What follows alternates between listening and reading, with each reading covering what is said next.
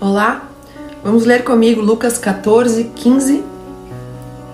E ouvindo isto, um dos que estavam com ele à mesa disse-lhe: Bem-aventurado que comer pão no reino de Deus.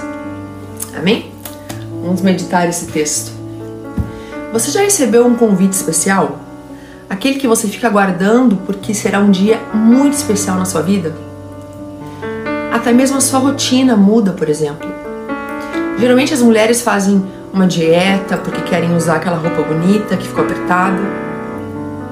Você conta para os seus amigos do convite que recebeu e até recusa outros de menor importância.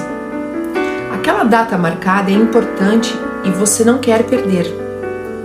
Talvez você não saiba, mas você recebeu o convite para o evento mais importante da sua vida, o mais importante da história. Por incrível que pareça, muitos recusam esse grande convite ao ignorar que cada dia mais ele está se aproximando e seguem suas vidas. E quando todos estiverem lá, menos você, você está se preparando para esse grande dia? Você foi convidado. Não perca essa oportunidade. Amém? Deus te abençoe.